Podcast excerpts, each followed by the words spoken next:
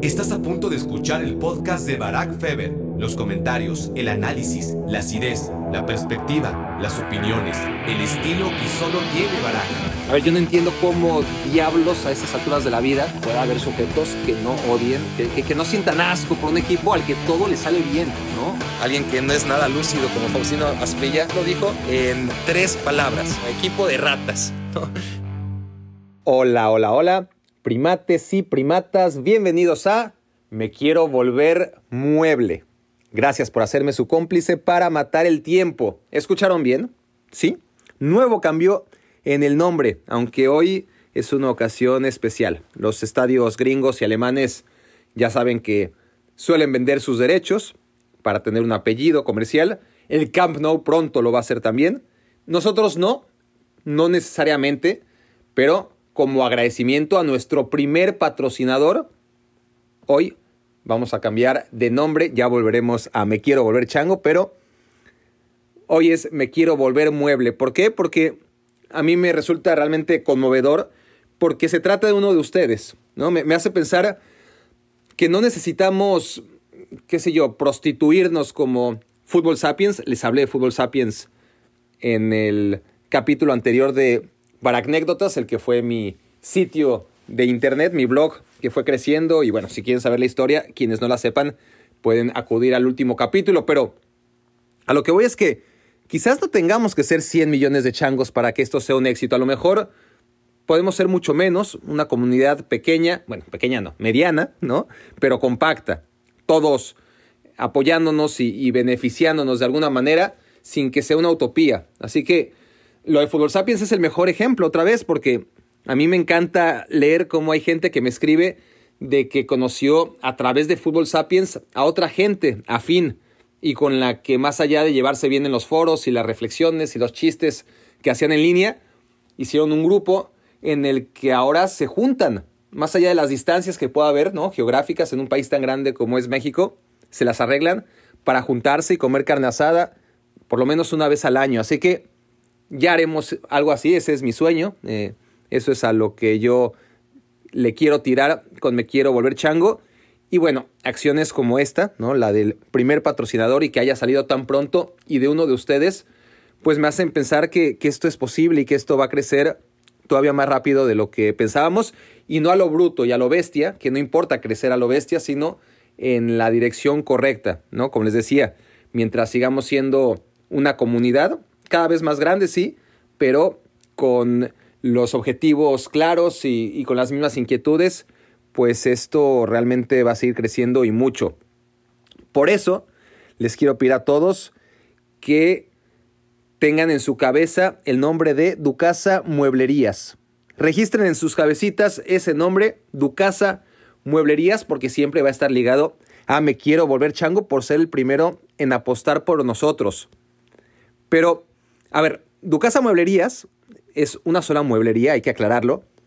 Le pusieron mueblerías Ducasa porque pues, en lugar de abrir una segunda, ¿no? Y entonces cambiarle de mueblería Ducasa a mueblerías Ducasa, mejor se adelantaron al éxito y de una vez le, le pusieron mueblerías Ducasa a la única sucursal que por ahora, y nada más por ahora, se encuentra en la ciudad fronteriza de Piedras Negras, Coahuila. Así que si vives en la región de San Antonio o por ahí de en Laredo, Monclova, por esa zona del noreste de la República, y a lo mejor necesitas, qué sé yo, una cuna, un espejo, una recámara, una sala, comedor, un closet.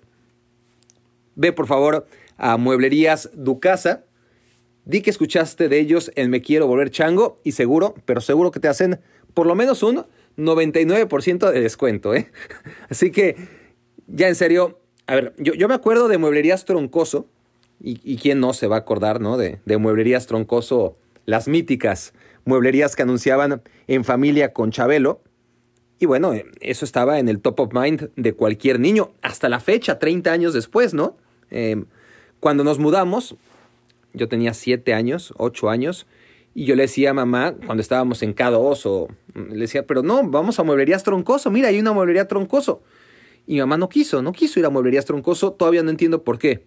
Pero les pido por favor, porque por fin ya no existe en familia con Chabelo y pueden tener Ducasa Mueblerías en su top of mind ahora mismo, ¿no? Aunque no vivan en el noreste de México o en el sur de Texas necesariamente, mantengan el nombre en su cabeza, Mueblerías Ducasa, porque un día habrá sucursales por doquier y ustedes sabrán que el dueño de ese negocio es uno de los nuestros. Y, por favor, no permitan que ocurra lo que mi mamá con muebles troncoso, ¿no? Eh, compren, compren cuando puedan en Ducasa Mueblerías. Y bueno, si ustedes también tienen un pequeño o gran negocio familiar y quieren ser los segundos y con ello estar siempre en nuestros corazones como segundos patrocinadores históricos de Me Quiero Volver Chango, pues a lo mejor, qué sé yo, eh, no mueblerías, pero si tienen un negocio de avalanchas, ¿no? Como, como avalanchas Apache, pero, pero diferente, pues excelente, ¿no? Eh, estaremos muy complacidos de recibir sus propuestas. Bien, rompimos récord de reacciones tras las bragnécdotas número 3. Muchas preguntas y dudas a las cuales responderé rápidamente o por lo menos daré pistas. Los más insistentes, claro, eh, me mandaron muchos nombres tratando de adivinar quién era la chica que me echó los perros en Beijing 2008. Muchos nombres y quiero decirles que todos, todos están mal. Bueno, a ver, hay que decir también que en los comentarios de YouTube, ahí donde también subimos Me Quiero Volver Chango, a lo mejor ustedes lo están escuchando ahora mismo en YouTube, otros tantos lo hacen de la manera tradicional en su podcast de preferencia, pero en YouTube hay comentarios y ahí sí he de decir que hay un par de, o bueno, la última vez que chequé, había un par de personas que atinaron. Y de hecho a una de ellas confieso que le di like por perspicaz. Bueno, em, me preguntan también, bueno, me piden, más que me preguntan, y me parece una gran idea, fotos para las anécdotas, ¿no? Y, para ilustrar eh, mis testimonios. Y, y, sí, creo que tendremos que abrir una cuenta en Twitter más que en Instagram, ¿no? Eh, yo creo que en Twitter podemos abrir una cuenta y ahí subir por ejemplo, las fotos de mi conquista, ¿no? La, la bandera ahí en la cancha de Berlín, que me tomé unas cuantas fotos eh, con la bandera de Piqué, haciendo la señal, ¿no? También, por supuesto, en, en el Halloween. Si no saben de qué estoy hablando, es porque no escucharon el episodio anterior, Baracnécdotas número 3, así que sírvanse pasar aquella ventanilla. Y si no, bueno, eh, un poco de paciencia porque ya vamos al tema de hoy. Pero otro tema que creo que no me expliqué muy bien y lo tengo que aclarar rápidamente porque me llegaron varias eh, preguntas al respecto es dónde vi la final de la Eurocopa tras haber sido abandonado. Eh, a ver, fui abandonado en las semifinales, eso creo que sí quedó claro. Cuando se regresaron todos a Lisboa, yo me quedé solo en, en Porto, estaba la mitad entre La Coruña, ¿no? que está en España, pero está ahí muy cerca de Portugal, y Lisboa, que está hacia el sur.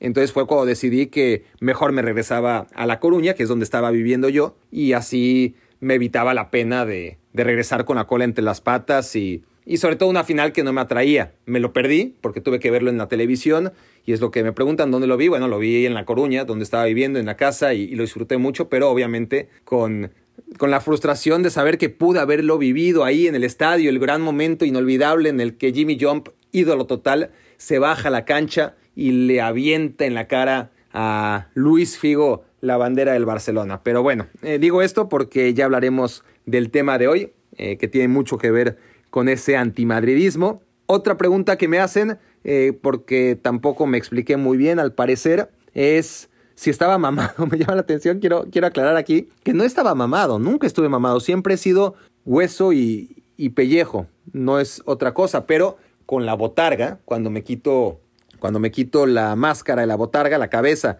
y me quedo con el cuerpo mamey de la botarga, pues ahí es cuando conquisté a, la que ahora es la madre de mi hija, ¿no? A mi mujer. Y claro, hubo un momento en el que se dio cuenta de la triste realidad, pero, pero para entonces ya era demasiado tarde, ya, ya la tenía totalmente en mis garras. ¿eh? bueno, eh, aclarado lo anterior, empezamos ya con el tema del día el que más me piden hay dos, hay dos temas. El de selección nacional, que hay que esperar a que se caliente, ya se va a calentar muy pronto el tema selección nacional. Ahora empieza un poquito, ¿no? Con estos primeros amistosos, pero ya habrá tiempo de sobra para hablar de la selección nacional porque hay mucho que decir. Y también me piden demasiado hablar del Real Madrid porque entienden que, hemos hablado demasiado del Barcelona y creo que ya llevamos 15 capítulos y ya, es, es justo. Eh, no sé si justo o, necesario o ambas o ninguna, pero vamos a hablar del Real Madrid sin más, sin más anticipación. Eh, tengo muchos amigos del Madrid, no los entiendo, los quiero igual, pero realmente me cuesta mucho trabajo entender qué pasa por sus cabezas. Si ustedes son unos de ellos y son fanáticos perdidos, a ver, mis amigos no lo son, eh, supongo que nadie de ustedes lo es, pero por las dudas, si queremos seguir siendo amigos y, pueden ser susceptibles ante lo que vamos a decir a continuación, mejor dejen de escuchar aquí y váyanse a sus muebles Ducasa más cercano, bueno, o a esperar a que abran la, la Ducasa Mueblerías más cercana a su ciudad eh, mientras acabo de despotricar en contra del Madrid. ¿Cómo empezó mi antimadridismo? Bueno, vamos a ubicarnos en que yo era un niño en 1986 al que ya le gustaba mucho el fútbol.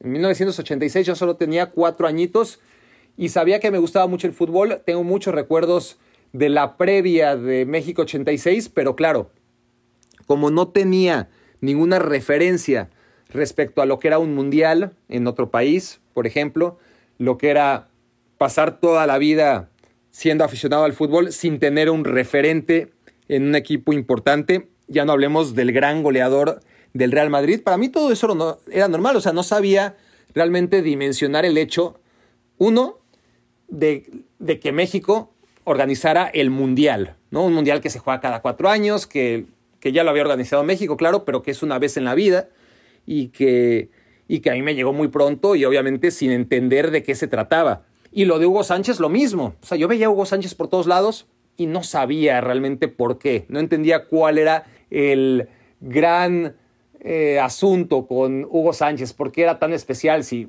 vamos, no, no, no lo entendía. Hoy lo entiendo, hoy lo entiendo. Pero cuando tenía cuatro años no entendía por qué Hugo Sánchez estaba hasta en la sopa. ¿No? Entonces sí me tocó una época muy bonita para ser aficionado al fútbol tan precoz, pero a la vez fue una época en la que yo no tenía, obviamente, eso, ¿no? los antecedentes necesarios como para valorar lo que pasaba a mi alrededor.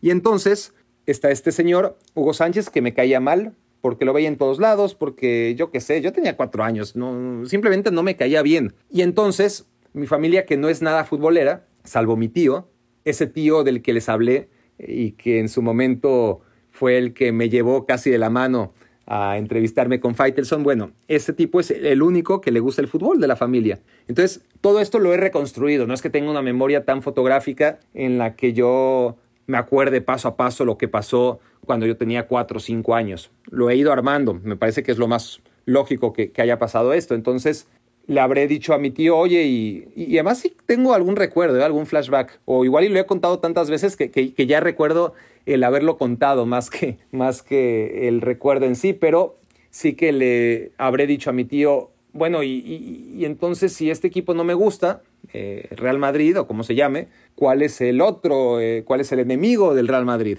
Y ya me imagino que en ese momento, viendo un resumen de acción, me habrá dicho, mira, son estos este, este equipo es el otro que es bueno en, España.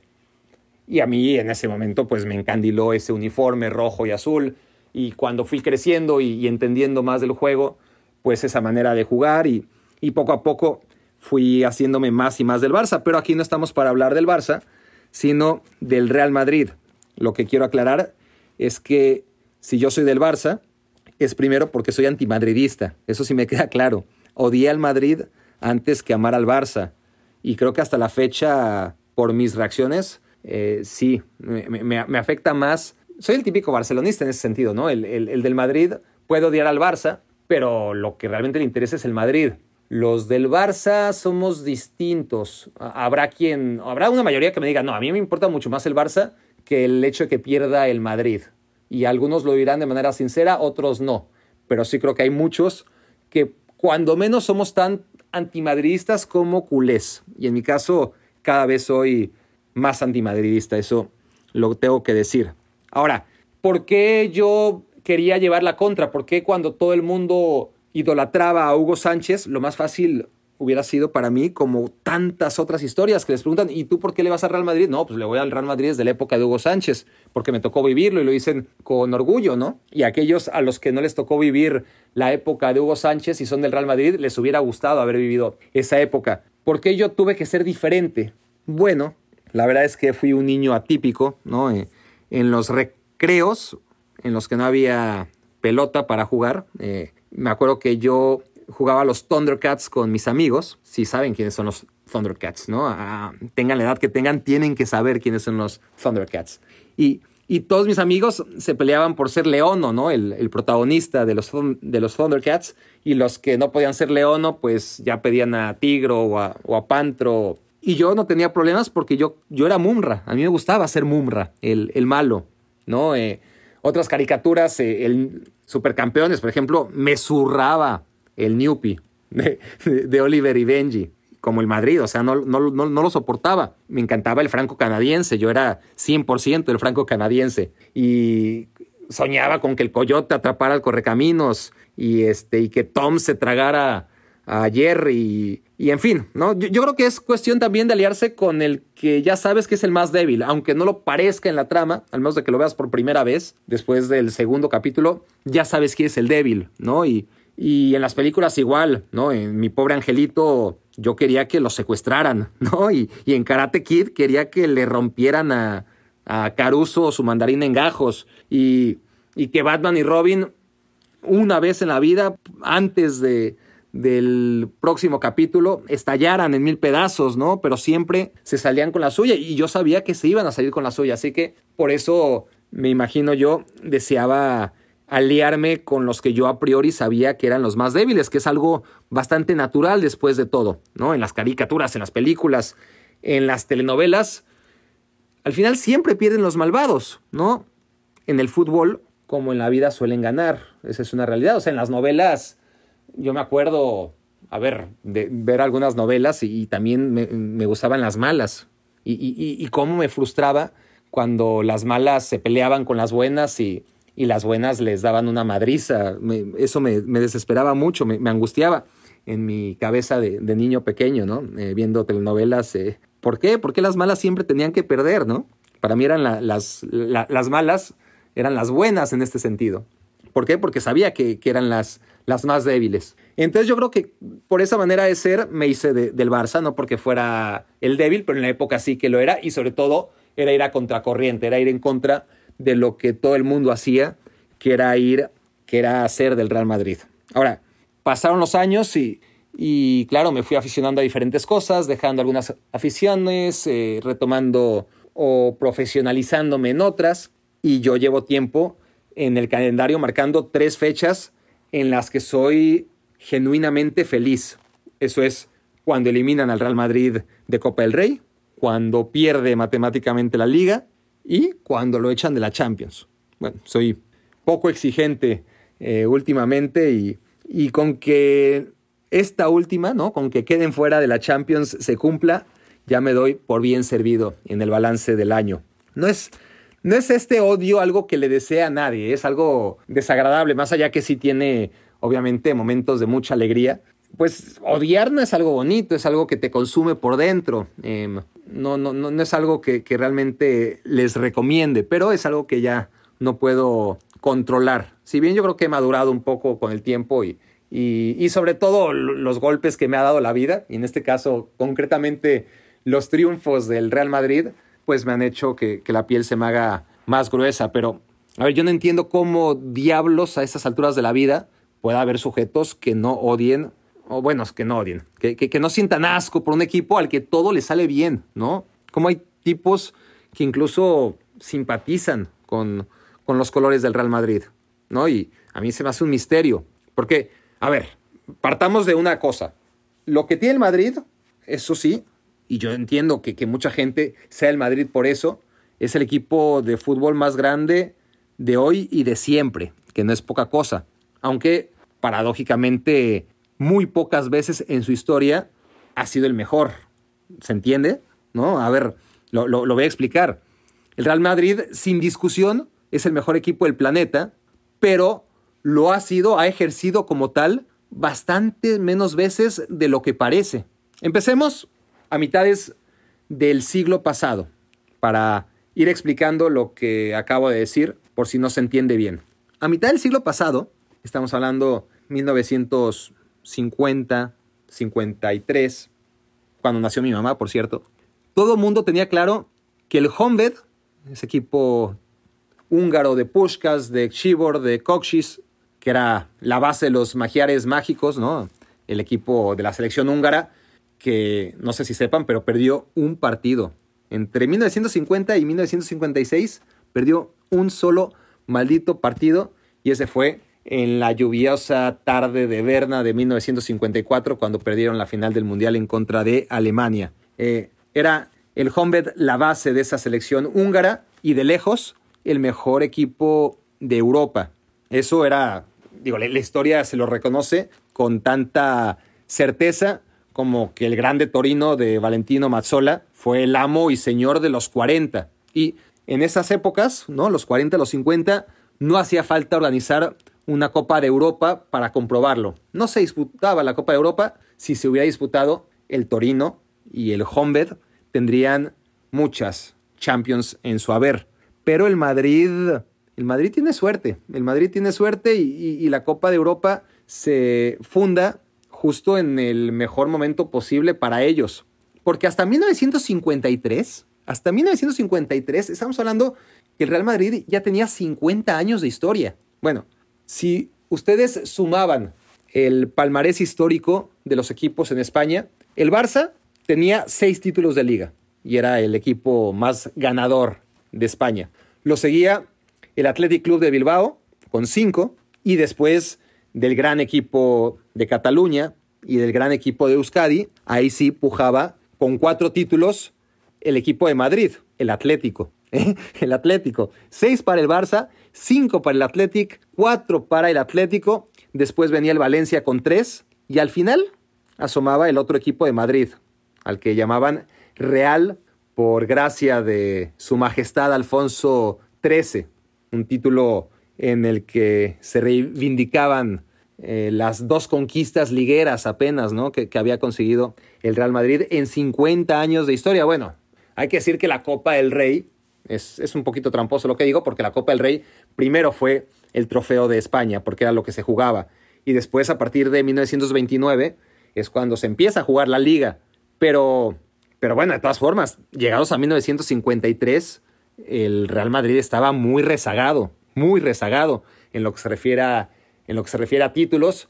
Y después, claro, llega la Copa de Europa que cambia totalmente la historia del Real Madrid. Que hay que decirlo, antes de 1954 el Real Madrid era basura. Acabó noveno en 1951, undécimo en 1948, décimo en 1943, séptimo en 1944, otra vez séptimo en 1947 Ojo, ¿eh? estamos hablando de noveno, undécimo, décimo, séptimo, dos veces, en una liga de 14 equipos. No, tampoco es que eran 20, sino que era media tabla para abajo. Bueno, ¿por qué hablo de 1954?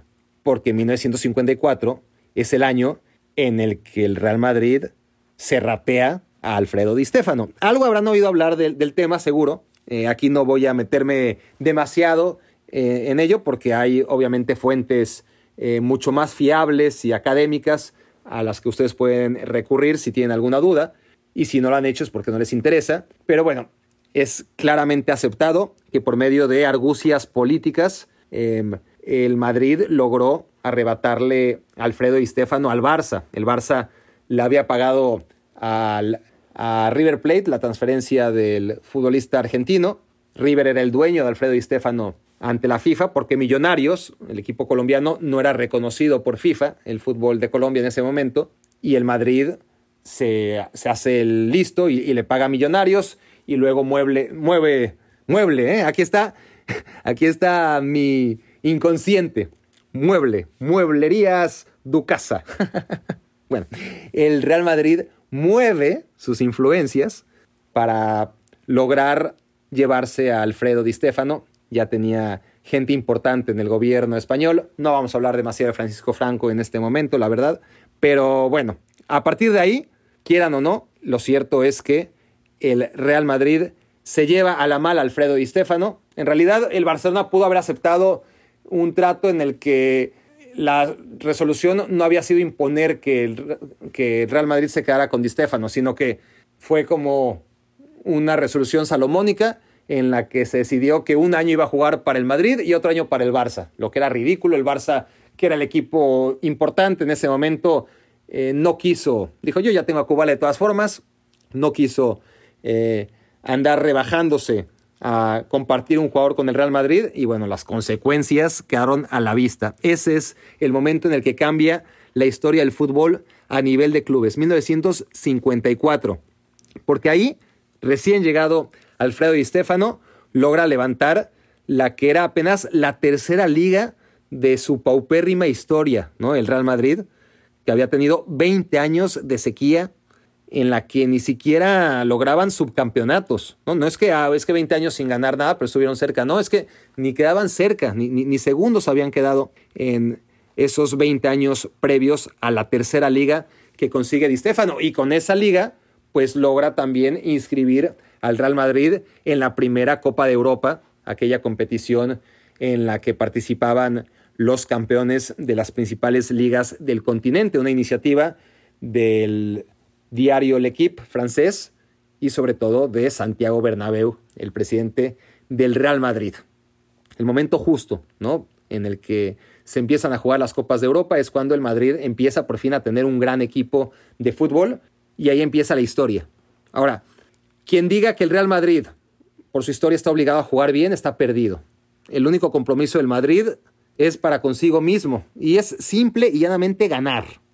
Por las buenas, cuando ha estado a su alcance, sí, por las malas, las más de las veces. Así es hoy, así ha sido durante los últimos 20 años y digan lo que digan, así ha sido siempre. Ahora, sin medir fuerzas a nivel internacional, ya dijimos que en 1940 el gran equipo de Europa era el Torino, que no hay Champions como para demostrarlo, sí, no se jugaba la Champions o, la Copa de Europa. En los 50 o en la primera parte de, los 50 el gran equipo de Europa era el Honved. No tiene cómo demostrarlo. Bueno, sí, están los libros, pero no hay palmarés más allá del palmarés de, Hungría, que no le importa a nadie. Y lo mismo le pasa un poquito al Arsenal, ¿no? Si, si medir fuerzas a nivel internacional entre clubes hubiese tenido sentido en 1930, ¿no? Como lo tuvo por primera vez medir fuerzas a nivel selección nacional, ¿no? Ese experimento en Uruguay al que Jules Rimet llamó mundial, pues en el 30 el Arsenal habría ganado la Copa de Europa seguramente, ¿no? Y, ahora mismo hablaríamos del Arsenal como hablamos de Uruguay, ¿no? Como el primer gran equipo de fútbol. Pero, ¿saben qué? En 1955, cuando el Madrid había ganado por fin la Liga de España, tras 20 años de no conseguirlo, arrancan todos de cero, sin saberlo en ese momento. Se borra toda la historia del Arsenal de los 30, del Honved de los 40, de, bueno, el Torino de los 40 y del Honved de principios de los 50 y de finales de los 40 también. Y bueno, queda entonces todo lo que se hizo en esos primeros 50 años de siglo en el olvido, reducido al fútbol local y el fútbol internacional a nivel de clubes, empieza a contar en 1955 con el Real Madrid de Alfredo Di Stefano, recientemente campeón de España por primera vez tras 20 años de no lograrlo. ¿Y qué pasa? Bueno, creo que ya lo saben, ganan todas las Copas de Europa que disputan, cinco seguidas. Y aquí está lo interesante, ¿no? Porque se borraron prácticamente 50 años de la historia del fútbol y del Real Madrid. Es decir, ni los baby boomers, que son los primeros, los nacidos, ¿no? Eh, tras la guerra mundial, ni la generación X que vino después, ni los millennials, nadie, nosotros nos preocupamos nunca más en cotizar el valor de los metales internacionales que recolectaron los equipos antes de la Copa de Europa, ahora conocida como Champions League. Es como si no existiera todo lo de antes, ¿no? La única referencia para calcular el tamaño de un club es la cantidad de copas de Europa que ha conseguido. Y claro, el Honved fue el que con su gran fútbol a nivel internacional estimuló la creación de la Copa de Europa. ¿no? En los años previos a 1956 ganó todo lo que se podía ganar por aquellos tiempos a nivel internacional. Sus hazañas fueron las que provocaron que se conociera el fútbol a través de los distintos países y que se celebrara al mejor campeón entre las diferentes ligas de Europa. Si los organizadores no se hubieran tardado tanto en organizarla, los húngaros habrían dominado la competición seguro desde el principio de los 50 y, ahí le quitaron por lo menos cinco copas de Europa al Honved en caso de que la hubieran organizado antes. ¿Qué pasa? Que todavía para 1956 el Honved habría sido un gran rival para el Real Madrid, pero justo ese año estalla la revolución húngara, ¿no? Los soviéticos invaden el país, Sibor, Koksis, Pushkash se tienen que ir corriendo de Hungría, huir de su país, y fue justo el año en que el Real Madrid gana la primera edición de la Copa de Europa. ¿Fue la culpa del Real Madrid que los rusos invadieran Hungría y que Pushkas acabara encima jugando para el Real Madrid? No, claro que no. Pero bueno, es esa capacidad de que todo le salga a pedir de boca, lo que puede controlar y también lo colateral. Eso es lo irritante del Real Madrid desde sus orígenes. Y sí, con el Homebed ya desmantelado, el único rival que amenazaba la supremacía blanca a nivel continental se llamaba Manchester United. Estamos hablando de 1957. El Madrid venció en ese año, el de la segunda Copa de Europa, al Manchester United en las semifinales para avanzar a, la gran final. Pero, a ver, el Manchester United era un equipo, se le conocían como los Bosby Babes, y promediaban 21 años de edad. Es decir, el que alcanzara la cumbre estaba fuera de cualquier duda. Necesitaba nada más madurar y, y era una cuestión de tiempo. Para 1958, ¿no? el año después de haber perdido el Manchester United la semifinal de la Copa de Europa contra el Real Madrid, el campeón inglés estaba más curtido y selló otra vez su pase a semifinales, pero su avión se estrelló de regreso a casa y el Madrid pudo reinar a placer durante los años siguientes, ya sin la sombra del Manchester United de los Bosby Babes, hasta que eclosionara ¿no? el Benfica de Eusebio. Así que hasta las noticias más trágicas, de alguna manera, históricamente acabaron beneficiando al Real Madrid porque definitivamente ese Manchester United, me imagino yo, no lo sabremos nunca, pero algo habría hecho para evitar que el Real Madrid ganara cinco copas de Europa. Y lo digo porque no era un equipo tan sólido si nos damos cuenta de que tampoco lograba ganar la Liga Española. Es que no ha cambiado tanto el Real Madrid en todos estos tiempos. Ganaba la Copa de Europa, pero no ganaba la Liga. Lo hizo, sí, en estos años que estamos mencionando, 57 y 58. Ahí sí que ganó la liga y la copa, se entiende que era el mejor equipo de Europa. Pero nada más, en las otras tres copas de Europa, de hecho las otras cuatro copas de Europa que gana en blanco y negro, no logra ganar la liga. Es decir, Pelé todavía era menor de edad cuando el Real Madrid por última vez ganó Copa y Champions. Bueno, debo decir por penúltima vez porque por fin lo logró en 2017, pero sigue siendo bastante bajo, ¿no? Su, su capacidad de salir campeón en Liga y en Champions. Lo hizo tres veces, de 13. ¿Y por qué me obsesiona tanto esto? Pues porque al final, lo que les decía al principio, ¿no? Refleja que el Madrid, sin duda, siendo el mejor equipo de todos los tiempos, ha sido el mejor equipo durante intervalos muy cortos y, y, y no muy convincentes porque sí ha ganado la Copa de Europa muchas veces, pero ¿cuántas veces realmente ha sido el mejor equipo de Europa? Una cosa es que tiene mucho mérito, ojo, llegar y, jugar contra los campeones de cada continente y ganarles.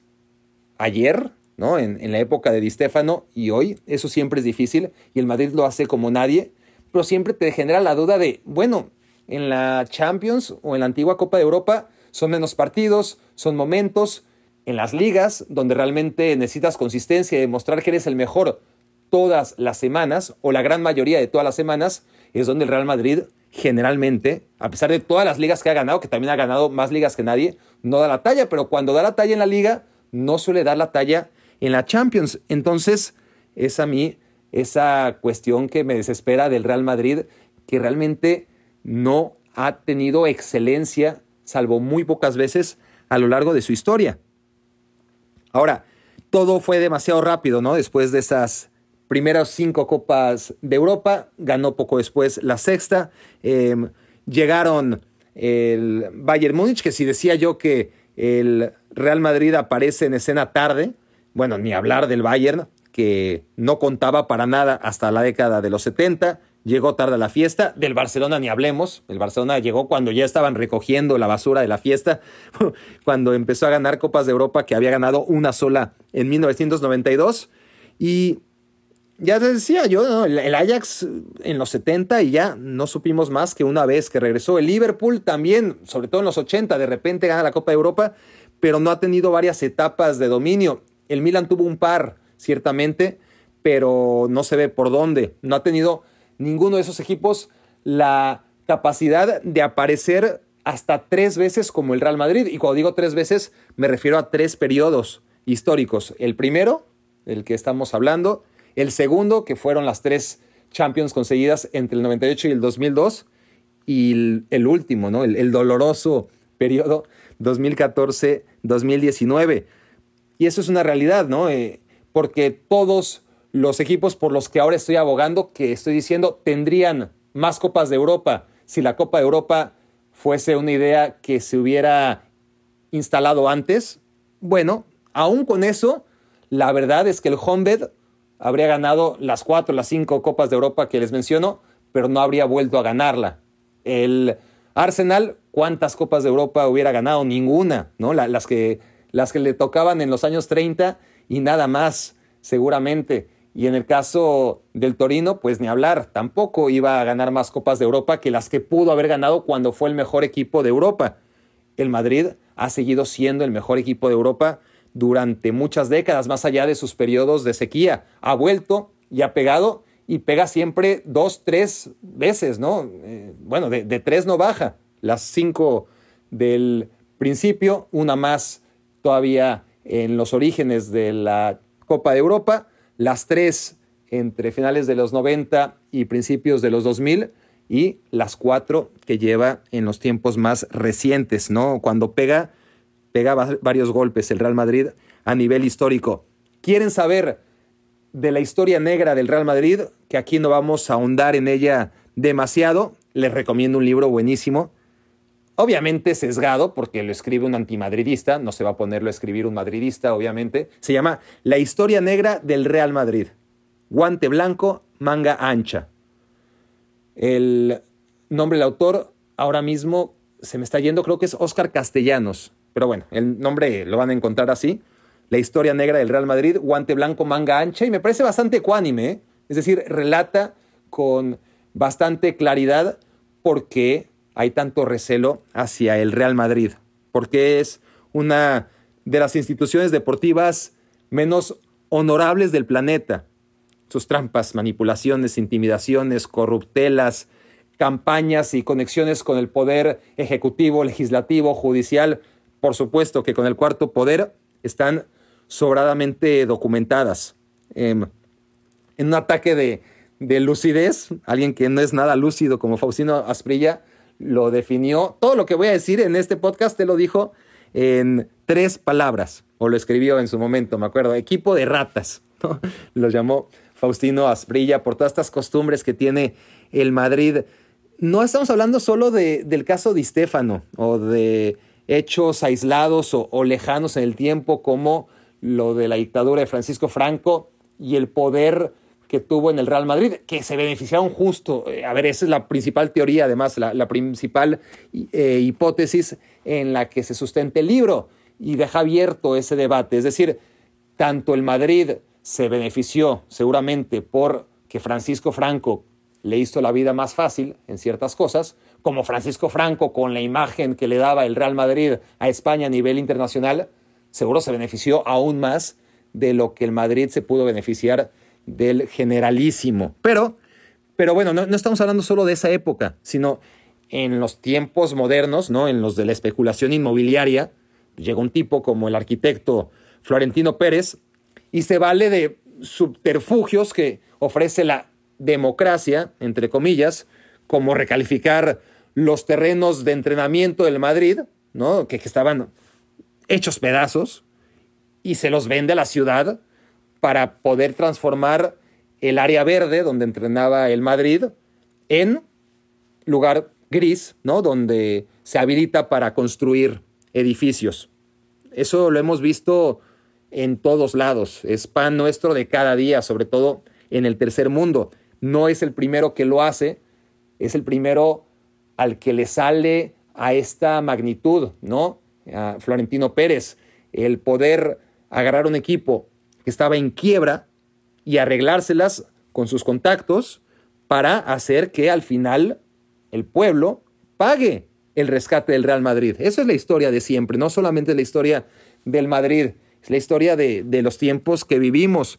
Em, ¿Cómo logra el Madrid salir de la bancarrota? Como les acabo de decir, ¿no? Con unos terrenos que estaban ya olvidados, que no eran dignos de un equipo como el Madrid y que Madrid como ciudad, y eso es obviamente con el dinero de los madrileños, sean estos del Real Madrid, del Atlético, del Rayo Vallecano o que les valga madres el fútbol, bueno, con ese dinero el ayuntamiento o, la ciudad en, sí compra los terrenos, los recalifica y con ello construye edificios en áreas verdes, lo cual es deplorable, insisto, no solamente pasa con el Real Madrid, pero es uno de los primeros que descubre esta fórmula, ¿no? De, gracias a los contactos que tiene Florentino también, unos préstamos desorbitados los que consigue, cortesía de quién? Pues de las instituciones bancarias que previamente son rescatadas por los tontos de siempre, nosotros. Bueno, cuando digo nosotros, me refiero a, los ciudadanos, pero bueno, en este caso, ellos, los ciudadanos de Madrid. El caso es que así ha sido el, el Real Madrid, así fue como Florentino Pérez en su primera etapa logró rescatar a un equipo que venía abajo claramente en lo económico, se va en un momento dado porque no sabe administrar al equipo, las cosas le salen mal, huye, pero las cosas van peor aún sin él. Entonces tiene que regresar y cuando regresa se encuentra con un Barça totalmente reconstruido, fortalecido, el mejor equipo de todos los tiempos, al menos si hablamos vestido de azulgrana, pero yo extendería la oración sin mayor problema al mejor equipo de todos los tiempos. A eso se tendría que enfrentar Florentino Pérez. ¿Y qué hace cuando regresa? La vieja fórmula, ¿no? Como en su momento logró descabezar al Barcelona fichando a Figo. Bueno, aquí no pudo fichar a Messi, pero sí repitió la estrategia de traerse a los últimos balones de oro. En su momento eran Figo y Zidane, ahora eran Cristiano Ronaldo y Kaká. Los dos últimos balones de oro por un precio desorbitante, cantidades escalofriantes, llegan al Real Madrid para acabar con el dominio del Barça. Pero ¿qué pasa? Que no es suficiente, ¿no? Que entre Messi, Iniesta y Xavi y por supuesto Puyol y Guardiola tienen el dominio absoluto de la liga española e inclusive de Europa. Así que no bastaba con Kaká y Cristiano. ¿Qué hace? Bueno, trae a José Mourinho, la Messi, ¿no? El, el peor enemigo del Barcelona, el entrenador del Inter antes del Chelsea, y eso lo hace a una costa de sacrificar los valores que en otro momento defendió el Madrid respecto a la cancha, por ejemplo, ¿no? Eh, Capello, a Mario Capello, lo tuvieron dos veces como entrenador en momentos que necesitaban ganar. Bueno, siempre necesitan ganar, pero, en momentos concretos traen a Capello para volver a ganar. Gana y se va. Dos veces, ¿no? Dos temporadas eh, distintas, separadas entre sí. Y, Y el Real Madrid, al destituir a Capello, mostraba que no solamente era ganar, sino también las formas de ganar, lo que le interesaba, el juego. Eso es lo que quiere dar a entender el Real Madrid, pero ante la desesperada situación en la que se encontraba, renuncia a todo. Le da las llaves de la institución Florentino Pérez a José Mourinho y Mourinho hace y deshace. No gana la liga ni la Champions, no en la primera temporada, sí gana la Copa del Rey, pero empieza sobre todo a desestabilizar tanto al Real Madrid internamente como al Barcelona. Y, vaya que, que Mourinho es un tipo que supo ejercer su papel como nadie. Y fue una etapa en la que muchos dicen el Madrid perdió señorío. No, no, el Madrid no ha tenido señorío nunca, ¿no? Y de eso ya hablaremos. Ha fingido tenerlo, eh, ha tenido la careta y con Mourinho decidió quitársela porque Florentino Pérez le dio toda la libertad del mundo de desestabilizar y de decir las tonterías que dijo y, y Florentino lejos de ponerle un paro aplaudía, ¿no? Su silencio muchas veces no hacía más que reforzar la dirección de comunicación que ejercía José Mourinho más allá de la cancha. Recordemos que la última vez que el Barcelona había levantado la cabeza, que fue a nivel de los 90, Florentino supo la fórmula, arrebató a Figo y con ello además llegó a la presidencia del Real Madrid, pero no era suficiente ahora, no era suficiente con Cristiano y Kaká y, y necesitaba a Mourinho y lo que logró con eso es hacer crecer aún más al Barcelona. Eso fue lo único que acabó logrando Florentino Pérez, porque, a ver, no se confundan, el Madrid, como les he dicho, nació exclusivamente para ganar y por eso es el equipo más ganador de todos los tiempos. Si pretendiera ser el Adalid del buen juego, no habría traído a Mourinho. No, no. Si entendiera que el señorío es una de sus virtudes innegociables, no hubieran traído a Mourinho. Si su ego no se alimentara únicamente de ganar títulos, no habrían traído a Mourinho, ni mucho menos le habrían dado barra libre para hacer lo que quiso. Y, y cuando les digo que el Real Madrid ya no tenía señorío mucho antes de Mourinho, no es que Mourinho le despojara del señorío, estamos hablando de varias cosas que ya hemos dicho, pero hay que agregar el, al, fichaje de Di Stefano, los modales de Hugo Sánchez, eh, que eran bastante nefastos, el pelotazo conocido de Florentino Pérez, descrito unos minutos antes, pero también las canalladas previas que ahí están disponibles para quien las quiera ver de Pepe o antes de Juanito, que además es ídolo indiscutible de la afición merengue sobran evidencias para argumentar que mucho antes de que llegara Mourinho, el Madrid ya era un equipo que no le caracterizaba tanto el señorío, aunque siempre use ese antifaz, ¿no? Lo que quiere el Madrid es ganar a cualquier precio, en la dictadura, en la república, en las malas, en las peores, si es con gobiernos de derecha, excelente, mejor para ellos. Si es con la izquierda, también. Siempre se adapta a ello. Llega Mourinho debajo del agua, y, no tanto debajo del agua, por encima de ella también. El Real Madrid empieza a lanzar difamaciones de dopaje en contra del Barcelona, orquesta campañas para presionar a los árbitros en España y en Europa, alegando beneficios al Barcelona. Inventa desde la prensa conceptos ridículos como el de Canguelo, y lo repite año tras año hasta la extenuación, ¿no? Y, todo en pos de desestabilizarlo al Barça y, y, lo único que hace es fortalecerlo en ese momento. Porque si el Madrid hacía 96 puntos históricos, el Barça hacía 99. Y si el Madrid hacía 99 a la siguiente, el Barça se las arreglaba y hacía 100. No más por molestar al Madrid. Eh, porque le había retomado, no, si, si al Barcelona le faltaba hambre, después de haberlo ganado todo, el Madrid estaba allí para recordarle que se tenía que poner las pilas. Y eso es lo que hace Mourinho, ¿no? Mourinho no hace más que darle vida a un personaje ficticio. A ver, acuérdense de que a mí me gustan los malos de la película, por eso a mí no me... A ver, sí me desesperaba Mourinho, sí, sí llegó a, sacarme de mis casillas, pero menos que a, a la mayoría de los culés, porque lo entiendo como un personaje ficticio, ¿no? Eh, interpretado con maestría por, por parte del portugués, pero cuando lo veía era como escuchar al Bocasas Pierrot, ¿no?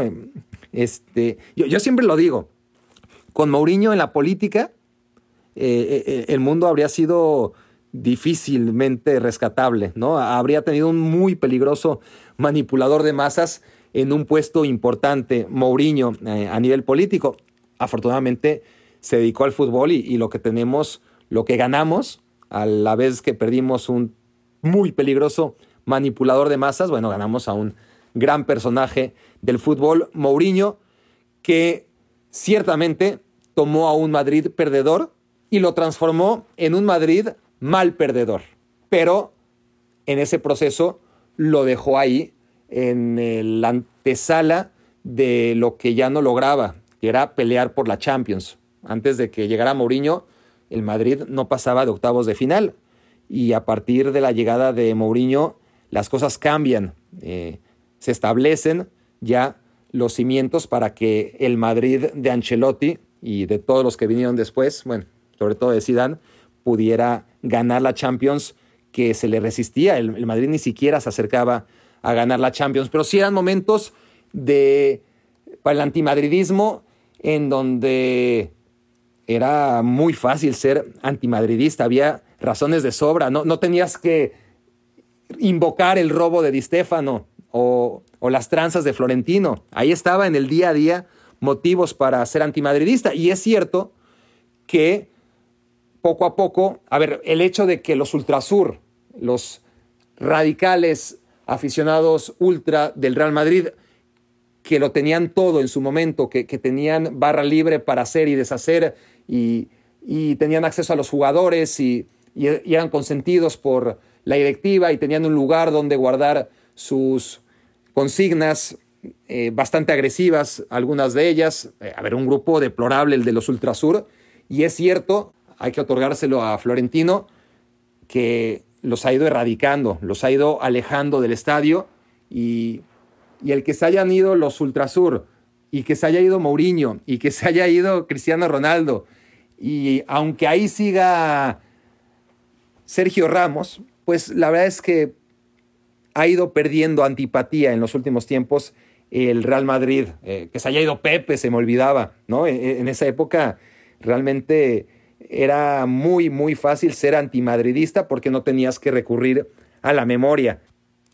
Y a ver, no, no es que ser antimadridista antes de Mourinho fuera difícil. No, era, era precioso, ¿no? Porque el Madrid no daba una. En Europa se pasó desde 2004 hasta 2010 eliminado en octavos de final contra el que fuera, contra el Lyon o contra el Arsenal. Hasta el Arsenal llegó a eliminar en octavos de final al Real Madrid, lo que ahora sería inimaginable y eso ocurrió en los años previos a la llegada de Mourinho. Pero, a ver, hasta aquí con la historia del Real Madrid vamos a hablar ya del presente, pero antes tenemos que darle la bienvenida a Adolfo, Alfredo, Andrés, Antonio Ferrer, Antonio Rodarte, Arturo Padilla, Arturo Salgado, Baltasar, Bardomiano, Bernardo, Carlos Alejandro, Carlos Federico, César, Daniel Gasca, Daniel Rojas, Darío, Diego Alonso, Diego Medrano, Eduardo Cruz, F. Pereira, Fernando, Francisco, Frank, García Razo, Gio, Javier, JC Carlos, JC Salazar, Jesús Cázares, Jesús Miranda, Jorge José, Kevin, Lino, Luis Jorge, Luis Juárez, Marco Antonio, Marcos, Martín, Miguel Cinzún, Miguel Villalobos, Moisés, Omar, Pepe, Román, Rafael, Sergio, Víctor y Jacopo. Bienvenidos todos a la secta. Gracias por pasar el ritual. ¿Cuál es el ritual? ¿Qué tienen que hacer para que su nombre sea leído en el próximo episodio de Me Quiero Volver Chango? Si hasta ahora no lo ha sido, enviarme un email. Eso es todo. Eso es todo. Los primeros mil fundadores están todavía por llenarse. Todavía hay lugares. ¿Que ¿Cuál es mi mail? Bueno, ese al rato se los digo porque todavía tengo que contestar muchos mensajes y no puedo permitir que se me desborde la bandeja de entrada. Así que poco a poco Aquellos que sean perspicaces escucharán en un momento escondido de lo que resta del podcast mi correo electrónico para que, para que puedan ser miembros de Me Quiero Volver Chango, miembros fundadores. ¿Qué tiene esta membresía gratuita? Eh, si no han escrito porque piensan que, no es gratis, ojo, claro que es gratis. Eh, solamente se trata de reconocer a, a, los más fieles, a los que están aquí desde el principio, como, como les digo siempre.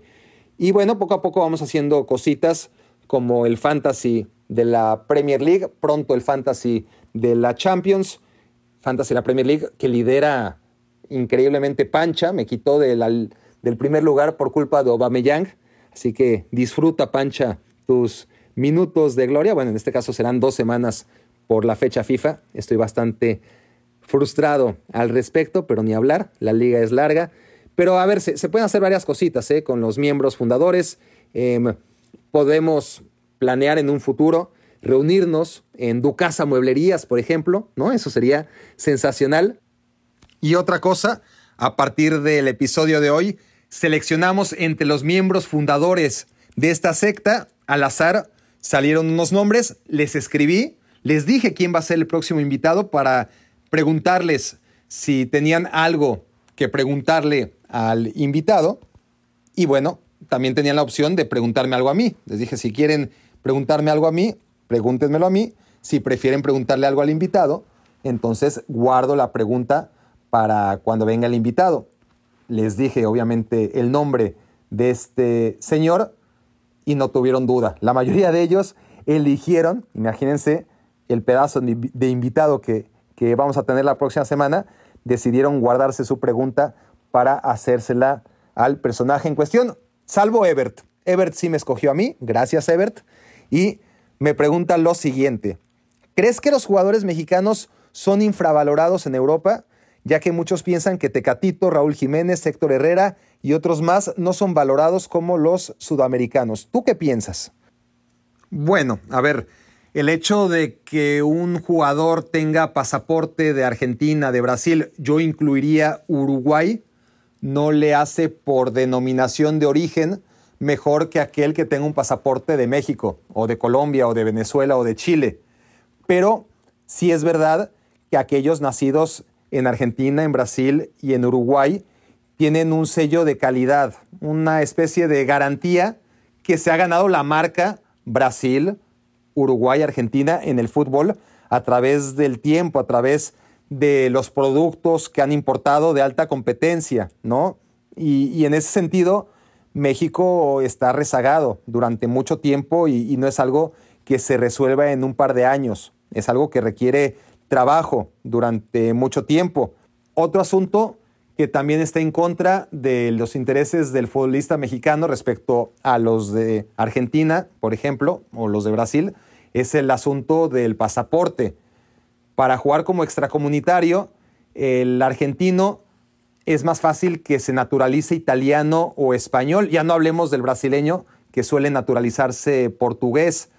Pero el argentino, y esto es un tema más social en el que quizás no convenga ahondar ahora mismo, pero también en México hay muchísima, históricamente es un país que ha abierto sus puertas a la inmigración y hay muchísimos hijos y nietos de inmigrantes, pero por razones que tienen que ver con lo social, México es un país particular en ese sentido, el futbolista profesional, por lo general, por lo general, no suele ser hijo o nieto de inmigrantes, a diferencia de otros países, ¿no? En este sentido, Argentina. Así que eso le facilita también a los argentinos, a los uruguayos y también, por su parte, a los brasileños, ¿no? Es, más fácil para ellos, en términos generales, ¿no? Sacar el pasaporte comunitario que les impida jugar como extranjeros. Pero el punto más importante tiene que ver para mí con la explosión demográfica. Es decir, no todos los argentinos, no todos los brasileños, no todos los uruguayos que están en Europa lo hacen militando en los mejores clubes del continente, ¿no? Si hay 200 argentinos y qué sé yo, 150 brasileños, entonces lo más probable es que haya 20 argentinos de esos 200 en los mejores y 15 brasileños de esos 150 en los mejores. Y si mexicanos en lugar de 150 o 200 solamente hay 10 o 12 en toda Europa, pues lo normal es que nada más uno esté entre los mejores. No es una cuestión de porcentaje. Cuando México sea capaz de exportar decenas, cientos de futbolistas a las ligas europeas, ahí sí podemos esperar decenas de futbolistas mexicanos en los mejores equipos de Europa. Pero para eso falta muchísimo.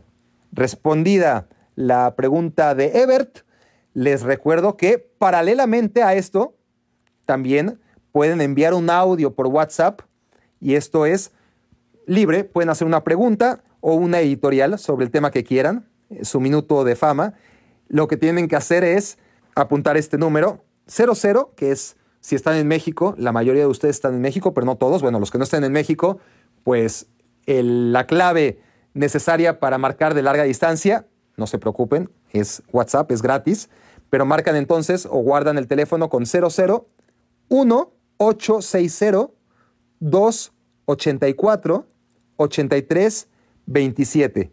Y ahí me hacen el favor de mandarme su mensaje de audio con dos reglas a tomar en cuenta, por favor.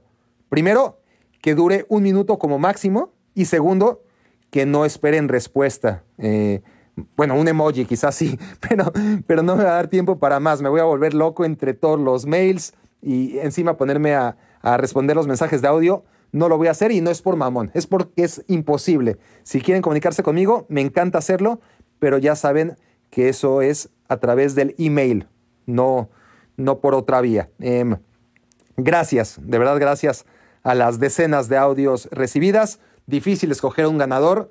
En realidad fue casi al azar.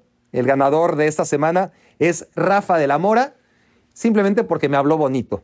Bueno, no, no, no porque me habló bonito. Me, me, gustó el mensaje, aparte me habló bonito, pero no crean que me tienen que hablar bonito para nada si quieren escuchar su voz en Me Quiero Volver Chango, pero por ahora escuchamos a Rafa de la Mora. Mi estimado Barak, ídolo crack, ¿cómo estás?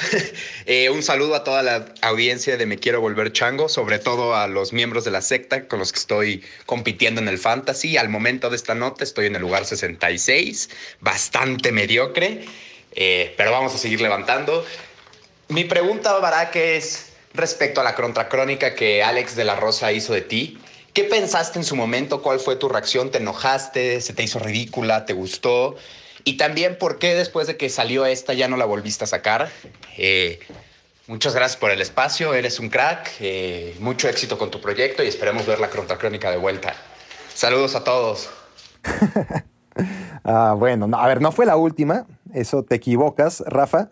Quizás fue de las últimas porque yo ya me venía a Estados Unidos. Entonces ya hacerlas de Estados Unidos es más complicado, la logística y ya no iba a ser rentable, pero pero no, no tuvo nada que ver y tampoco fue la última, seguía haciendo varias contracrónicas después de la que mencionas.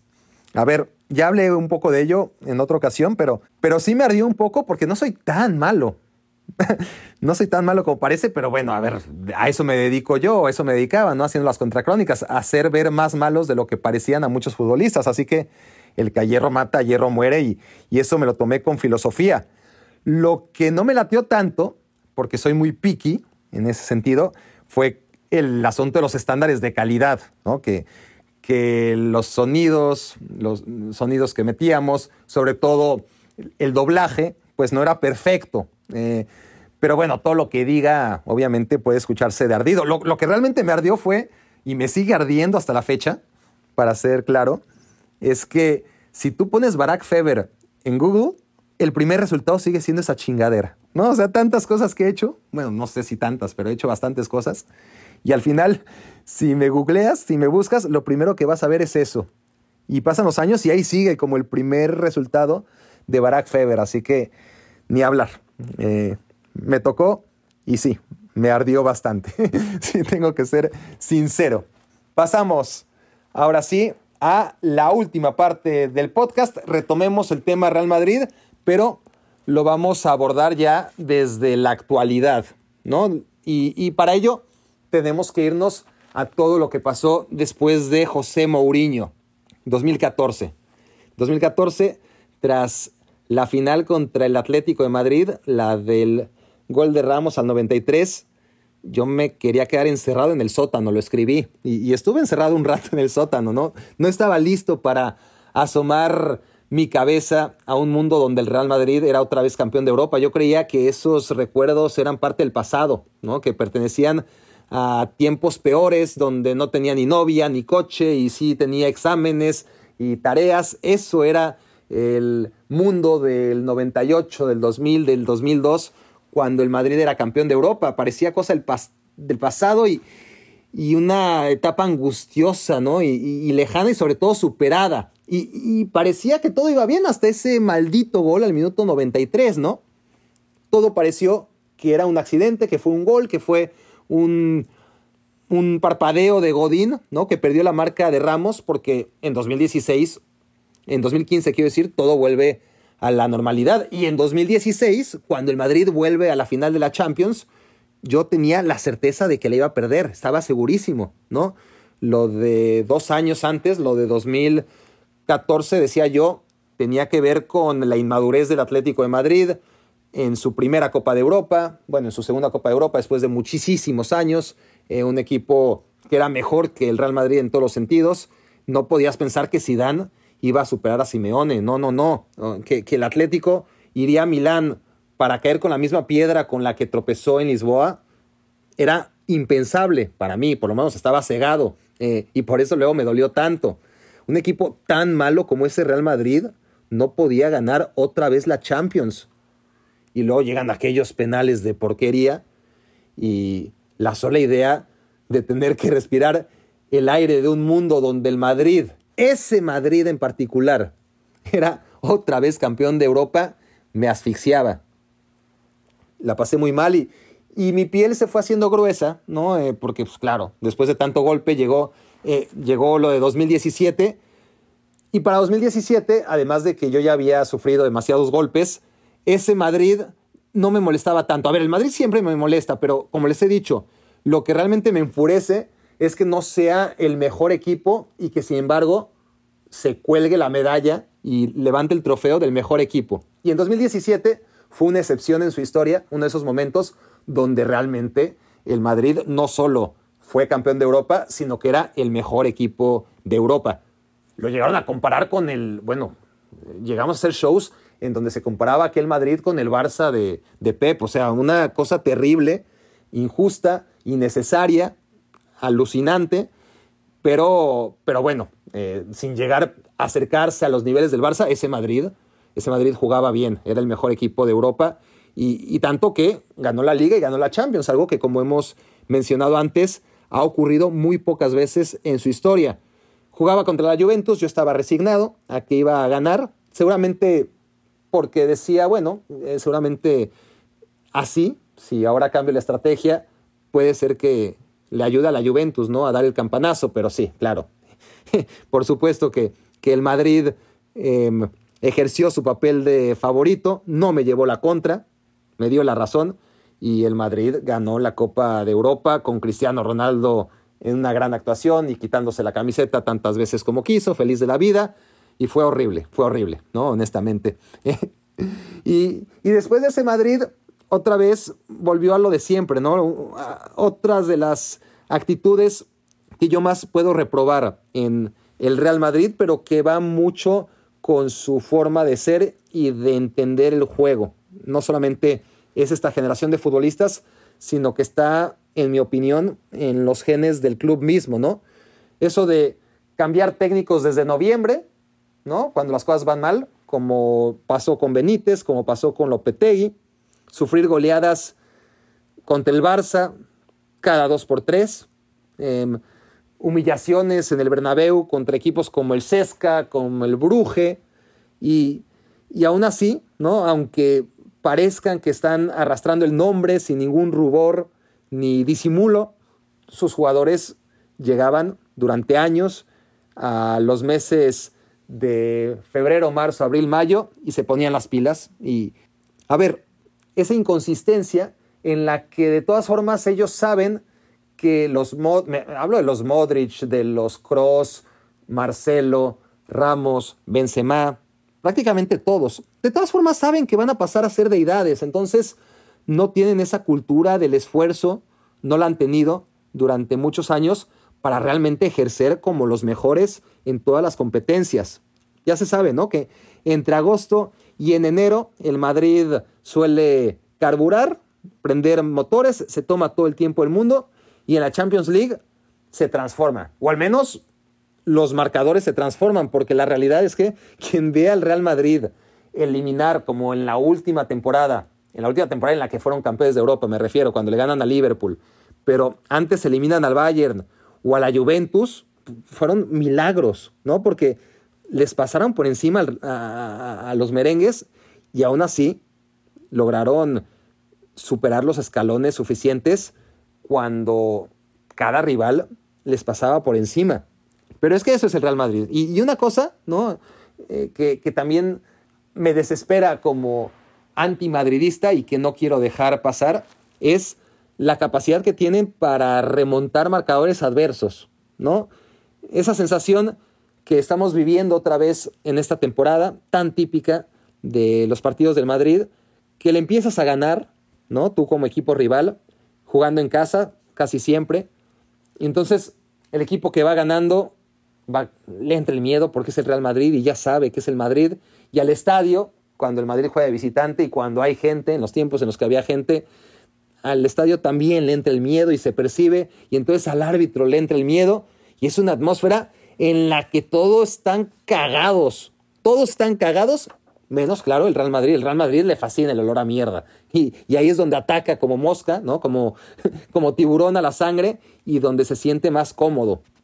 Y eso lo peor es que condiciona a la siguiente, porque va a volver a pasar, porque ya está el escenario puesto para que vuelva a ocurrir. Mientras más veces se repite una remontada heroica del Madrid, más condiciona el escenario para la siguiente. Y, hace rato que no vemos una, pero, pero ya, ya la estoy viendo venir. Así que que bueno, no habrá más que sentarse, verla, hacer como que disfrutamos la película de acción, aunque el guion sea totalmente predecible, y ver otra vez cómo el Madrid nos somete a falsas emociones, porque al final es el bueno de la película de Hollywood, en la que siempre gana por negras que se las vea, ¿no? Eh, no importa, no importa cuánto intente lo contrario, el Madrid a la corta, no a la larga, porque siempre es el cortoplacismo, no puede dejar de ganar. ¿no? Eh, de los últimos 11 campeonatos de liga,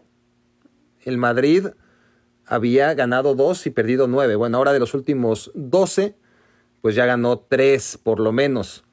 Pero, ¿qué me dicen de las Copas del Rey? De las Copas del Rey, es decir, dos victorias en la Copa del Rey de las últimas 27. Uf, ¿Saben lo que es eso? A ver, sí es la Copa del Rey, lo que quieran, eh, es un torneo menor si quieren, pero el Madrid lo puede hacer mejor. Es decir, un equipo grande no puede andar perdiendo 25 de las últimas 27 Copas del Rey. ¿Saben lo que les digo? ¿No? Es, es eso lo que tiene el Madrid y que a mí no hace más que, honestamente, desesperarme porque no tiene un entrenador histórico, por ejemplo, que digas, bueno, cada vez que haya un problema o, necesitemos una referencia, hay que recordar aquellos tiempos o aquella filosofía. No, no, no hay nada de eso, porque el Madrid no tiene filosofía de juego. Nunca la ha tenido porque nunca la ha necesitado. Y eso te lo dicen hasta los referentes del Real Madrid. La filosofía del Madrid es ganar. Lo suyo son las matemáticas, especialmente la suma, ¿no? Sumar, sumar, sumar, sumar títulos y eso les permite salir de sus muchísimas crisis sin necesidad siquiera de presentar síntomas de clara mejoría, lo cual para el aficionado antimadridista es sumamente frustrante. Es un equipo que por eso puede desprenderse de entrenadores, aunque ganen, ¿no? Como lo decíamos de Capello, no, no pierde el tiempo reflexionando a qué juega. Simplemente se, se acuerdan que juegan a ganar y al final casi siempre lo hacen en los torneos que quieren. Repasemos, a ver, en 2014, ¿no? Aquella final de la décima el gol de Ramos al 93.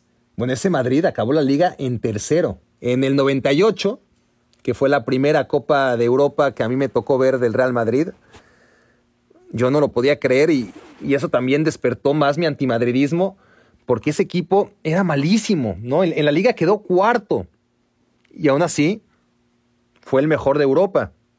Bueno, ganó la Champions y por lo tanto esa incongruencia, ¿no? No te alcanza ni siquiera para ser uno de los tres mejores de España y sin embargo eres el mejor de Europa. Y lo del 2000 fue todavía peor porque quedaron quintos. No hubieran clasificado a la Champions de 2001, pero ganaron la Champions del 2000 y con eso, a pesar de ser quintos en la liga, se metieron a la siguiente Champions. Y para 2002, otra vez, bueno, lo hicieron menos mal, fueron terceros en la liga y volvieron a ganar la Champions. Es decir, su irregularidad terrible nunca le ha impedido al Madrid seguir ganando el trofeo más importante. En los últimos años, por ejemplo, ya no es que quede debajo del Barça, que se puede quedar debajo del Barça, sino que la mitad de las veces ha quedado incluso debajo del Atlético de Madrid en la liga. Y eso sin dejar de ganar la Champions, la mayoría de los años. La, última vez, o bueno, debo decir, la vez más reciente que gana el Real Madrid la Copa de Europa, la que tengo más presente, claro, es que gana primero con lo de siempre, ¿no? Con el mínimo esfuerzo en la fase de grupos. Luego se encuentra con el Paris Saint-Germain y justo a tiempo se lesiona a Neymar. Después le toca contra la Juventus y ya le andaba remontando la Juventus en el Bernabéu y ocurre aquel penal de Benatia sobre Lucas Vázquez que le abre la puerta para la siguiente ronda. Y luego el Bayern, un Bayern que estaba hecho añicos, con un montón de lesionados, que le pasó por encima durante 180 minutos al Madrid y que a pesar de eso, el Madrid se valió de los errores eh, de Ulreich, que era el portero, y de Rafinha para poder avanzar a la siguiente ronda. Increíble. Y bueno, después la final, ¿no? La final que todo el mundo tenemos claro con la peor actuación que se recuerde de un portero en un gran partido. Y les diría que en cualquier partido, lo de Loris Karius fue indignante. Y y no solamente lo de Carius, sino también la lesión de Mohamed Salah, que llegaba muy bien, llegaba muy, muy bien. Y Sergio Ramos le provoca. Bueno, eh, no quiero dar a entender como muchos otros que lo hace a propósito, pero sí que en un choque con Ramos, Salah queda fuera ¿no? de, de la final y, y todo le sale al Real Madrid a pedir de boca. Y a ver, aquí otra vez eh, estoy dando a entender que al Madrid le regalan las cosas, pero sí, a ver, muchas veces cuando los árbitros o cuando los rivales o cuando las circunstancias te hacen obsequios, hay que abrirlos. Y el Madrid vaya que los abre, los devora, ¿no? Esos obsequios. Porque podría estar aquí yo mismo, ¿no? Como Merolico, hablando del Barcelona, por ejemplo, ¿no? Contra el Liverpool, un escenario similar, y diciendo, claro, en un mundo paralelo, ¿no? En el que yo fuera madridista y hablara del Barça y despotricando de, claro, al Barça le sale todo a favor y aquella vez en contra del Liverpool donde ganan 3 a 0 en el partido de ida sin merecerlo, que además es cierto, ¿no? En, el Camp Nou tiene un resultado mucho mejor de lo que merecía y aún así llegan a Anfield con esa ventaja, tienen el regalo del destino de que el rival no cuenta ni con Firmino ni con Salah y encima se les lesiona Robertson a medio partido y ni por eso evita el ridículo de la remontada, ¿no? Cuando tenía todos los golpes a favor, todos los golpes de suerte a favor del Barça y aún así hay que aprovechar esos golpes de suerte y vaya que el Real Madrid sabe cómo hacerlo a diferencia de otros equipos. Y al final no, son más que justificaciones, ¿no? Eh, se puede hablar de los árbitros, del VAR, de las lesiones de las figuras rivales, de los garrafales fiascos, de los porteros contrarios, de todo lo que hemos hablado, para tratar de justificar lo injustificable, ¿no? Que es la manía que tiene el Madrid de ganar la Champions, aun cuando juega por lo general tan mal al fútbol. Eso es lo que no se puede comprender y necesitamos justificaciones, pero es porque es. Y lo más frustrante es esa sensación que te queda de que el Madrid es un equipo que todo debe y nada teme. ¿no? En, en cuestiones futbolísticas. Ahora, no es fácil determinar qué ocurre primero. Si la explosión de la burbuja inmobiliaria, que obliga a Florentino Pérez a ser mucho más cauto y cuerdo en su política de fichajes, o la madurez de Pérez como presidente del Real Madrid. Porque yo creo que James Rodríguez es un parteaguas en esta, nos guste o no llamarla así, tercera era dorada del Real Madrid, ¿no? Que nos azota. Se trata de James Rodríguez del último fichaje, ¿no? En 2014, que responde más a cuestiones de moda que de necesidad. Siendo James un gran jugador, llega al Real Madrid por su gran Copa del Mundo, ¿no? En, en Brasil. Pero a partir de entonces, con la salvedad de Eden Hazard, que, que ahí sí se volvió loco el Real Madrid, trayéndose al jugador del Chelsea, que bueno, no tanto por lo que era Eden Hazard, que parecía una buena apuesta, sino por la cantidad que paga en el contexto y las circunstancias en que paga, ¿no? Ya a mí me parecía muchísimo pagar 100 millones de euros por un jugador que quedaba, que quedaba libre en un solo año, como era el caso de Hazard, al que se le acababa su contrato con el Chelsea, pero como se ha sabido recientemente que el Madrid pagó más de 150 millones, pues es una locura, pero bueno, de todas formas, creo que lo de Hazard no era tanto para vender camisetas, que también, sino para poder tener una pieza que necesitaba el Real Madrid en el terreno de juego.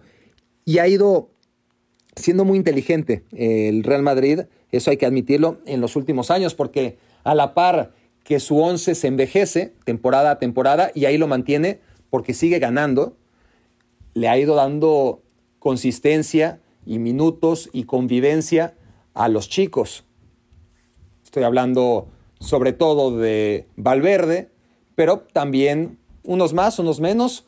Eh, Odegord, mucho más recientemente, después de sus sesiones. Vinicius, Rodrigo, etc. El, Madrid ha ido comprando a los mayores talentos de todos los lugares posibles. Taque Cubo por aquí, Renier por allá. El caso, ya hablábamos de, de Odegord. En fin, en esa obsesión de que no se le vaya el nuevo Messi, cualquiera que éste sea. A ver si no sale que se le fue a Ansu Fati, eso sería buenísimo, pero bueno, ya veremos hasta dónde llega Ansu Fati, que ese sí por ahora, y esperemos que nunca, se lo llevó el Madrid a tiempo, pero el Madrid sí ha apostado claramente por una política de mediano y largo plazo. Bueno, eh, hablaba de, del japonés Kubo, hablaba del brasileño Renier, hablaba del noruego Odegord y también está el caso del español Asensio, ¿no? Porque también en el mercado español el Madrid se ha ido reforzando y, y reclutando a lo mejor que hay.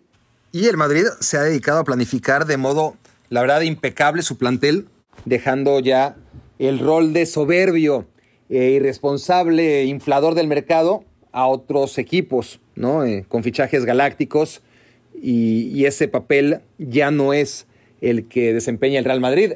El equipo que ahora es lo que era el Real Madrid hace un tiempo, fichando futbolistas como si fueran la solución a todos los problemas, es el Paris Saint-Germain, ¿no? Claramente con Neymar y con Kylian Mbappé hizo lo que hacía en su momento el Madrid con Cristiano Ronaldo y Kaká o antes con Figo y Zidane pero parece que el cosmos del fútbol está cambiando y así como el Paris Saint-Germain es el nuevo Real Madrid, el Real Madrid empieza a hacer las cosas bien como las hizo durante mucho tiempo el Barça y el Barça es ahora lo que era antes el Paris Saint-Germain, antes del jeque, ¿no?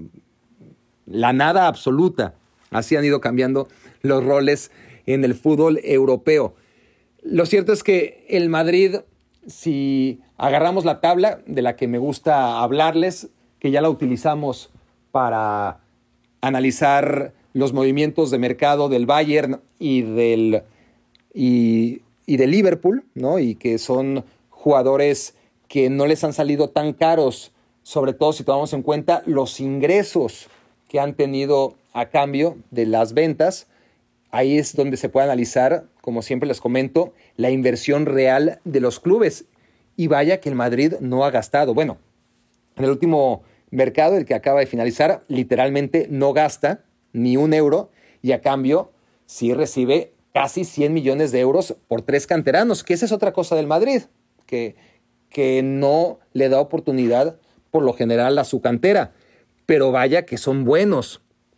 Reguilón triunfa en el Sevilla y en lugar de volver al Madrid, el Tottenham es el que apuesta por él. Ajraf triunfa en el Dortmund y en lugar de volver por la, grande, por la puerta grande al Madrid, se va vendido al Inter. Y Oscar, que es el otro, lo hace muy bien en el Leganés y acaba en un equipo importante como el Sevilla, porque obviamente el Madrid no iba a apostar por él. Y es lo que tiene el Real Madrid, ¿no? No, no apuesta por su cantera a pesar de que es muy buena. Y eso ha sido la realidad desde hace muchísimo tiempo y no parece que vaya a cambiar.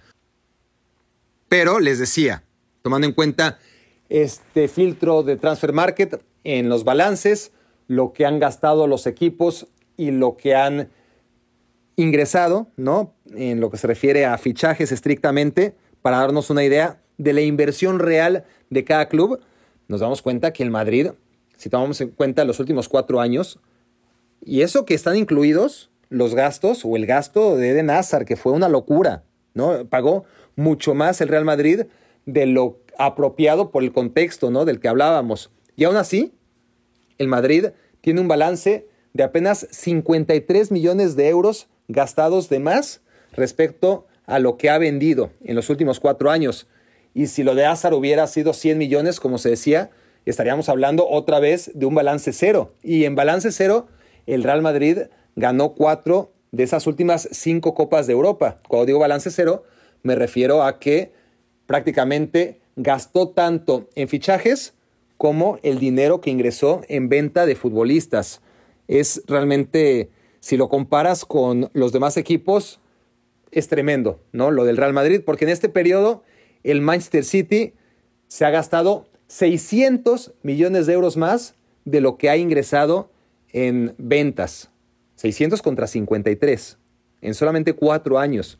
Más de 600, ¿eh? estoy diciendo 600, pero son más de 600. Y el United más de 500. Madrid 53 otra vez. Arsenal, Inter, Paris Saint Germain, Barça, todos ellos más de 300 millones de euros gastados en futbolistas respecto a lo ingresado en ventas. Y si os vamos mucho más abajo, nos encontramos con que Cruz Azul está en el puesto 32 con un balance de compras menos ventas de 86 millones. Recordemos, el Madrid 53. Más abajo está el Monterrey con el puesto número 44 y 62 millones de euros gastados más en fichajes de lo ingresado en ventas. Recordemos, el Madrid 53 contra 62 del Monterrey. En fin, el Madrid lo encontramos hasta el lugar número 55 en esta lista. Y claro, la gente dirá, bueno, pero el Real Madrid no está para ahorrar dinero, está para tener el mejor equipo del mundo y, y tiene que gastar el dinero. Y bueno, yo digo, a ver, un equipo que de medio campo adelante, porque de lo que se queja la gente es que no tiene gol, ¿verdad? Pero a ver, tiene a Casemiro, a Valverde, a Cross, a Modric, a Isco, a Odegor, a Hazard, a Vinicius, a Rodrigo, a Asensio, a Benzema, a Jovic, a Mariano y a Lucas, a esos últimos para lo que se ofrezca. Bueno, dicen que el Real Madrid no tiene gol y en efecto se fue Cristiano Ronaldo y eso no es fácil de cubrir. Pero a ver, entre estos nombres que les acabo de dar, si agregamos a Sergio Ramos, que lleva ya 101 goles, el Real Madrid en su plantel tiene más de mil goles. Tiene más de mil goles en equipos de primera división. No estoy incluyendo aquí selección nacional ni categorías inferiores, por supuesto. Mil goles como profesionales en primera división en su plantel. Bueno, eh, algo se puede hacer, ¿no? Y, y fórmulas hay muchísimas para poner en el campo a las mejores de todas las opciones de las que estamos hablando, ¿no? ¿Qué equipazo tiene el Real Madrid? que le falta un futbolista de la categoría que tenía Cristiano Ronaldo? Probablemente sí. ¿Que el Madrid tendrá que traer a Kylian Mbappé?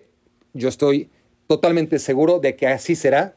También estaba totalmente seguro de que iba a traer a Neymar. Yo lo veía como una consecuencia y a los que me preguntaban yo les contestaba que no era una cuestión de si iba a pasar, sino de cuándo. Bueno, ahora creo que ese cuándo, que para mí se iba a dar sí o sí, va a ser nunca, porque el Madrid fue inteligente y se dio cuenta que Neymar resuelve muchos problemas, pero trae consigo aún más.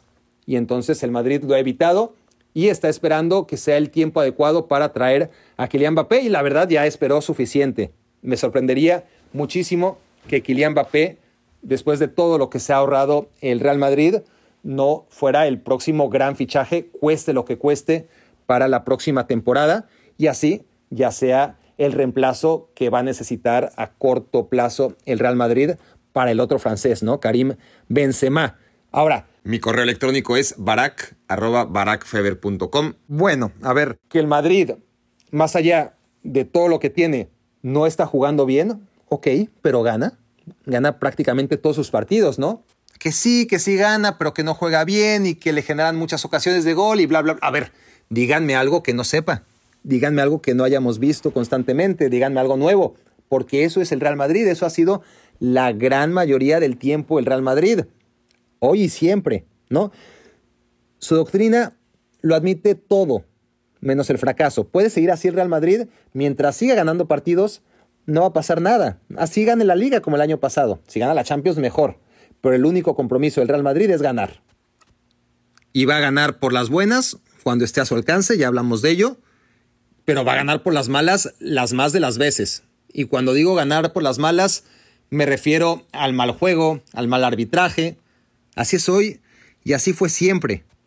Y está bien, ¿eh? O sea, cada quien. Mi problema con el Real Madrid es el mismo que ya externé con el Barcelona. En el caso del Barça es mucho más doloroso porque el Barça no solía ser así. El Madrid siempre ha sido así, es parte de su identidad. El Barcelona perdió lo único que le caracterizaba y que le podía dar cierto aire de superioridad respecto al Real Madrid y ahora ya no le queda ni eso. Pero mi problema histórico con el Madrid y en los últimos tiempos con el Barça es que en este afán en donde ganar se convierte en el único objetivo, ya no hay ningún atenuante que valga para justificar el no ganar. Y, muchas veces no se gana pero te quedan otras cosas. Te puede quedar, por ejemplo, la identidad de tu fútbol, de tu juego, el hecho de tener futbolistas de la cantera que te hagan sentir orgulloso. En fin, hay muchas cosas. Pero cuando no tienes nada de eso, ¿qué te queda? ¿Qué le queda al Madrid cuando pierde? ¿Eh? ¿Qué le queda? Si tu respuesta fue 34 ligas y 13 Champions League, solo me has dado la razón.